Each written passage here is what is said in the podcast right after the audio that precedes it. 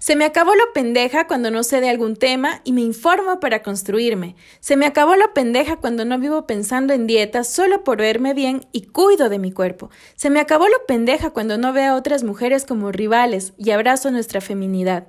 Se me acabó lo pendeja cuando me amo más que cualquier relación que dañe mi integridad. Todas y todos tenemos la libertad de ponerle fin a lo pendejo y escoger otro camino. Tú decides.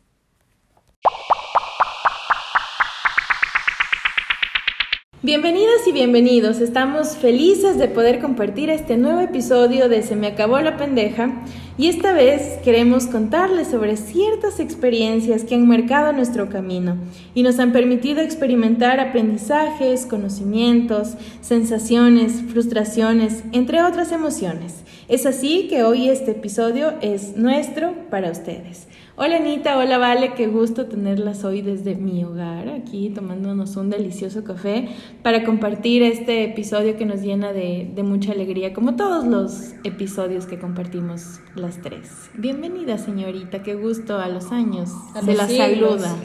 Hola, ya saben que lo que es bueno se hace esperar. Mm, de lo bueno poco. De lo bueno poco. Pero bueno, yo también estoy muy feliz. Eh, hace un ratito les decía a las chicas que estoy súper contenta de verlas, de estarnos tomando un café, pero sobre todo de empezar este episodio eh, hablando de, de, esto, de nosotras, que de alguna manera fue la razón por la que empezamos a construir este proyecto y de alguna manera también fue lo que nos permitió unirnos, conocernos y también encontrarnos en algún punto en donde las tres seamos muy parecidas pero también muy diferentes. Así que, porque sabemos que ustedes se pueden identificar con nosotros y nos encantaría que cuando termine este episodio, cuando lo escuchen, también ustedes nos puedan contar cuáles han sido esas experiencias que les han llenado el corazón o que tal vez los han frustrado muchísimo pero que les permitieron cambiar y que hoy son lo que son. Eso vamos a contarles hoy, así que bienvenida, Val. Hola, igualmente estoy feliz de estar en este programa nuevamente. Yo he propuesto el hablar de todo y de nada, básicamente. Esta, este día no nos acompaña ningún experto, como dijo Anita, pero queremos hacer, mejor dicho, queremos hacer eh, lo que habíamos planteado en un inicio y hablar de cualquier cosa. No queremos este día, bueno, yo no quiero hablar con nadie, ningún experto. Estoy brava, no me entiendo. No, en realidad eh, yo creo que es importante y es interesante también como darle un corte al, hablar con expertos eh, y más bien nosotras también contar nuestras experiencias, que es lo que nos gusta, ¿no? O lo que deberíamos hacer. Sentirnos humanas, parte de... Así es. Que lo que lo que es tan difícil hoy en día el sentirnos humanas, porque la tecnología y y todo lo que ha venido arrastrando el tema de, del COVID-19 nos ha dejado también esto tan complicado que es el poder estar juntos, el poder también vivir experiencias muy propias, experiencias que han marcado nuestro camino. Supongo yo que sí, que cada persona le ha dejado una huella súper importante en su vida. Entonces de eso vamos a hablar el día de hoy, de esas experiencias. Pero ya que estamos hablando ya empieza a ver cuáles... Cuéntanos un poquito qué experiencias crees tú que Vamos poniéndole como un ítem, así como si estuviéramos armando un proyecto. Hablemos de los viajes que te han marcado así mucho tu vida y yo puedo decir, tomé una hermosa decisión de hacer un último, bueno, no fue último ciclo, pero de hacer un ciclo en México. Tuve un montón de miedo, pero me fui. Me fui con dos amigas, disfrutamos muchísimo y eso cambió mi vida por completo. ¿En qué sientes que te cambió el chip? O sea, ¿qué, qué hubo en como cuando cortas algo y de repente nace algo nuevo? ¿Qué, qué sientes que pasó? Que tenía libertad, tenía mucha libertad pero algo particular que me di cuenta y que aprendí de mí es que lejos me cuido más que estando acá en la ciudad, por ejemplo. Es como estás fuera de tu zona de confort y de alguna forma necesitas cuidarte más. Sí, claro, pero eso yo no lo sabía. pero lo, lo, mentalizas en ese momento cuando estás fuera, lejos de tu casa eh, lejos de tu familia, de las personas que te conocen, te rodean, no sabes a quién pedir ayuda, así que te toca doblemente Es que sí, yo creo que es como un tema de no hay quien, o sea, no, nadie me va a dar de comer, nadie me va a decir por dónde tengo que ir y se te activa algo en el cerebro que es autocuidado. autocuidado. Y de repente solamente sabes cómo hacerlo y cuando miras atrás dices, ¿cómo lo hice? Claro, y ahí también desarrollas tu instinto un montón, porque ya empiezas a ver por dónde voy, por dónde no voy. Exacto, o sea, empiezas a desarrollar otras habilidades que las tienes guardaditas. Ya sabes que aquí en casa uno pasa tranquilo. Sí, aquí uno como que siente tranquilidad. Además, ya sabes por dónde vas. Pero cuando vas a otro lugar sí tienes más miedito. Bueno, eso es lo que a mí me pasó en, en este viaje. Claro que conocí gente hermosa que hasta el día de hoy sigo conversando, sigo queriendo muchísimo. En eso me, me cambió a mí este viaje. A ustedes. Sí, bueno, yo cuando igual acabé la universidad tuve la oportunidad de eh, irme a España a hacer la maestría. Era muy jovencita y dije, quiero empezar a vivir y tal vez tomar el rumbo de mi vida a los 22 años.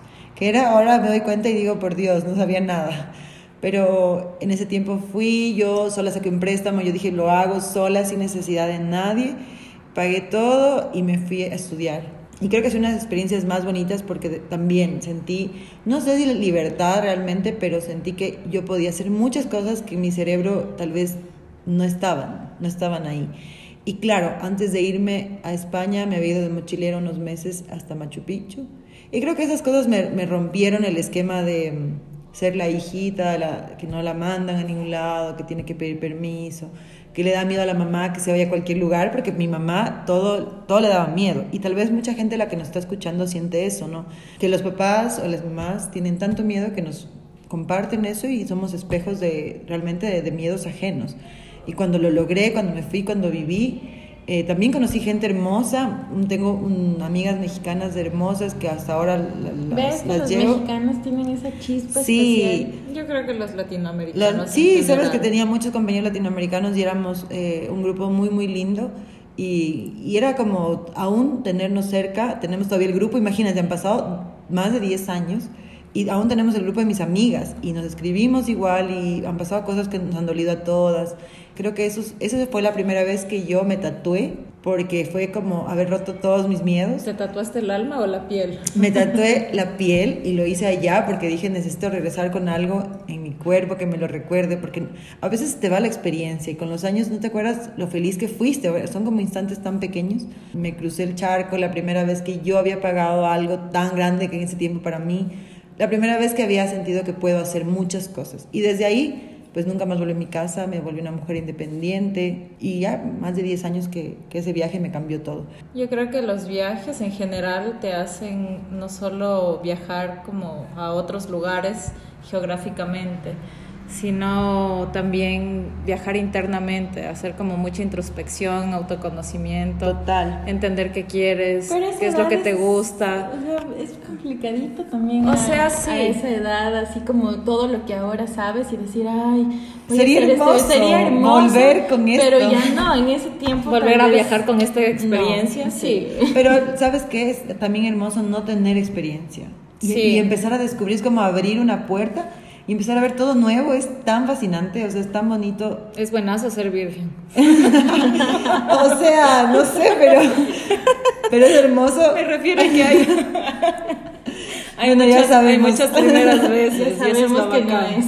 Sí, pero lo... lo Bueno, sí, es, Que, es que concebimos la virginidad como una cuestión demasiado marcada y sistemática. Claro. Y es tan mental. Y es tan Y es mental, mental, es y no tiene nada que ver solo con el plano sexual, sino Ajá. con un montón de cosas. O sea, puede ser tu primera vez eh, tan solo en irte a caminar en el parque de aquí de la esquina al que no habías ido nunca. Entonces, son O muchas irte cosas. solo en un viaje. Exacto. O sea, Bueno, yo por mi parte creo que he viajado así como, no sé si desde chiquita, pero eh, más o menos a los 13 años me fui a vivir un año en Estados Unidos con mi familia. Y Somos creo mujeres que, viajadas. Claro, o sea, No, yo a mí me encanta viajar. Y la cuestión es que esa fue una experiencia loquísima, viví un año allá, conocí un montón de gente, un montón de latinoamericanos. Tres de las chicas con las que más me, llegaba, me llevaba perdón, eran, a ver, eran dos peruanas, una argentina. Tenía un mejor amigo argentino y, o sea, todos estábamos como recién llegando al país y aprendiendo el chiquitos, idioma. Claro, y chiquitos. Yo los volví a ver después de unos 10 años, hace unos 4 o 5 años. Hace que fui. muchos años. Hace muchos años, todo es hace años. Y en realidad es interesante ver cómo vas creciendo de diferentes formas. Siempre vas acumulando experiencias ajenas en ti. O sea, Millas, vas guardando vas guardando millas. millas. Sí. Yo creo que todo lo que somos obedece a tus viajes, a tus experiencias, a tus amistades. Conversaciones. Y tienes algo, tienes algo de todo el mundo, tienes algo de los lugares, los tatuajes, o sea, todo Y ahí lo que no quieras te hacer. quedas como con eso de una ciudad pequeñita, que sino que ya hables totalmente Claro, tu mente, ¿no? por eso yo no encajo en ves. Yo creo que, que de todas maneras, como dice la Vale, es súper, es, para mí es, eso es todo. O sea, los viajes así sean muy pequeños, así te vayas de aquí a, A Vilcabamba. a Vilcabamba sola o acompañada, esa conversación, esa persona que iba en, en el bus o esa persona que te acompañó, el conocer un- una persona, todos somos tan mundos distintos que solamente el conocer a alguien diferente en una cafetería te cambia tanto. Exacto. ¿Saben yo qué hice que me pareció súper lindo y después de años volví a leer? Yo escribía un diario. Desde el día que me fui hasta el día que regresé, todo estaba escrito en el diario. Y después de años leer eso, se me caían las lágrimas y decía, wow, qué genial, tanta cosa que escribí, tanta cosa que viví. Tanta gente que conocí, sabores que probé, tristezas. Pasé también una cuarentena ya la H1N1 pasó lo mismo en ese momento de lo que pasó ahora. Tal vez no con la misma dimensión. Aquí en Ecuador no, pero allá me parece claro, que sí.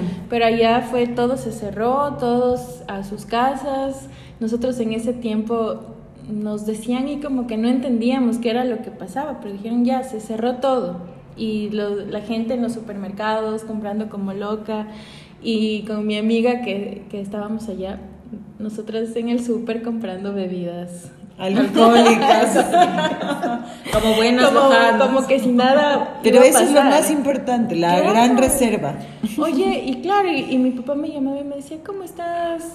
Si quieres, regrésate. Y nosotros, no, ¿cómo nos vamos a regresar? No, era imposible. Para no contar toda la historia, un temblor de esos que sacudió México horrible y nosotras ahí, aguantando todo y viviendo eso también. Entonces, Al a- pie del cañón. Al pie del cañón. Ahora que volvió a pasar como que este tema de, del COVID-19, con, con mi amiga decíamos, ya lo vivimos, tenemos para contar dos, Dos historias. dos, Dos historias, pandemias. dos pandemias. Qué resistentes. Ya ves. Yo también creo que hay viajes que hacemos en nuestro propio terreno, en nuestro metro, metro cuadrado y que a veces transforman la vida por completo. A veces son los viajes externos y a veces son los viajes internos. Astrales. Los Esos viajes astrales. También, también. Si los viajes astrales, también. Pero O yo sea, creo hecho, que... son Los he sentido. Bueno, en este yo creería que ustedes, ustedes dos están eh, en esa misma sintonía, pero yo pienso que en mi caso ha sido el tener cerca gente que nace, que da, o sea, alguien que... Que, Que da vida. Otra de las experiencias. Otra de las experiencias, y lo voy a proponer yo, y es alguien que nace o que tú puedes mirar el milagro de la vida, que puedes admirarlo. Ah. En mi caso, he podido admirarlo en, mi, en, en alguien que amo, que es mi hermana, y en mis dos sobrinas, y he podido estar en los partos y... y ¿Has estado no. presencialmente viendo He cómo estado nacen? presencialmente viendo. Viendo así toda la así situación. Todo, y ha Ay, sido, qué crudo. Y ha sido una de las experiencias más fantásticas de mi Qué vida. loco. Cuando mi segundo sobrino nació y yo estaba ahí y tenía obviamente hace cuatro años un, un grado de conciencia mucho más alto que casi la primera sobrina que tiene 15. Y cuando solo salió, yo no podía dejar de llorar. O sea, no me di cuenta, estaba tan feliz, pero solamente lloraba y tenía una, o sea, era un llanto tan extraño de mirar vida que mi hermana se asustó tanto y la tuvieron que dormir, pero yo no podía entender cómo podemos dar vida. O sea, Ay, me parece hermoso. O sea, de verdad ha sido una de las experiencias que me han transformado, porque con ellas, aun cuando no soy madre, he podido experimentar el placer de poder disfrutar de algo tan pequeñito que está cerca de ti y que te genera la mayor alegría del mundo, que nadie te... O sea, yo no sé cuando sea mamá que, cómo voy a sentir, porque si esto siento con mis sobrinas, yo no me imagino cuando ves a un hijo sonreír, hablar, caminar, que haga cosas que... Solo ser. Sí, o sea, que tú solamente te quedas mirándolos y dices que, que hermoso. Y he podido tener la oportunidad de tenerlas tan cerquita que son mías igual, o sea, las siento así. Así que yo creo que esas son unas experiencias que a mí me han transformado en muchos sentidos, en la paciencia, en el- la empatía, en poder dar, quitarme algo de la boca por dárselo. O sea, que son cosas que son muy, muy, muy locas. Como pajarito. Ajá, pero me imagino que muchas mujeres y muchos hombres deben haber experimentado eso y creo que a todos nos ha cambiado la vida. Seguramente ustedes que son mamás. a mí no. Esta es mala madre. no es cierto. No, son unas mamás extraordinarias. Yo, y yo puedo decirlo aquí, yo las admiro con todo mi corazón porque son mujeres tan jóvenes, tan guapas y se dan tiempo para todo y son súper trabajadoras y tienen unos, para unos hijos hermosos, súper bien educados y yo las admiro porque además estudian, trabajan, eh, son mamás, son amigas, son mujeres. Sufren, lloran. Sufren, lloran. Baila pegadito. Baila pegadito, pero pero lo logran. Y yo a veces me quiero morir con un gato. no, no me no, imagino. Ya, es que llega, llega a ti. Nadie viene, dicen que ningún hijo no viene con un manual así, te dice, a ver, toma mamita para Pero a ver, ¿cómo te cambió la vida a ti? Vale. Es que de muchas formas, porque mm, desde lo más hermoso hasta lo más horrible. O sea, para mí la maternidad es una dimensión surreal en la mayoría del tiempo, porque a mí al principio, o sea, fue algo bien loco, yo era muy jovencita, tenía casi 22 años, eh, no entendía como muchas cosas de la vida, aunque siempre fui muy independiente, me costó un montón aprender a ser mamá. Y es bien loco porque, por ejemplo, yo cuento una experiencia, el segundo día que mi hijo nació, yo no podía darle de lactar porque seguramente seguía con los estragos de la anestesia. Y el niño lloraba y lloraba y lloraba y yo no estaba aquí en Loja, yo, mi hijo nació en Ambato y estábamos solo el papá, que también padre primerizo, yo madre primeriza, con un guagua que lloraba, o sea, una cosa de carne y hueso que era como, ¿y ahora qué hago? Claro, no es y si lo, de... Claro, y si lo he hecho perder. No, y en realidad fue muy loco porque el niño lloraba y lloraba y lloraba y yo no sabía qué hacer. Así que me senté a llorar. En el piso con él a llorar. O sea, no podía más. Hasta que lo tuve que levantar al papá y decir, ayuda, porque no, no aguanto esto. Debe ser, ah, yo creo que al principio, yo las escucho y siempre, o sea, nosotras tres hemos tenido tantas conversaciones y posiblemente esta no ha, no ha salido hasta ahora, pero yo me las imagino tan jovencitas, con una responsabilidad tan grande y es como, Qué increíble. Tal vez yo a mis 33 hoy también me sentaría a llorar al segundo día. Es que es muy fuerte porque no sabes. O sea, yo creo que de todas formas, si, tuviera un hijo a los 40 años, probablemente sería algo completamente nuevo y diferente. Así que mejor dejémoslo con uno. Pero, o sea, sobre todo, o sea, hay muchas cosas hermosas. Esta es como una de las experiencias fuertes, densas y reales, pero también hay cosas como que te sonríen y vos no puedes, o sea, te derrites de amor. Claro. Te dicen mamá y es como, se te sale el corazón y dices, ah, qué emoción. Y verlos ahora, porque ya son grandes, y mirar lo que has ido construyendo, porque es producto de tu amor y de tu frustración y de tus días hermosos y de todo.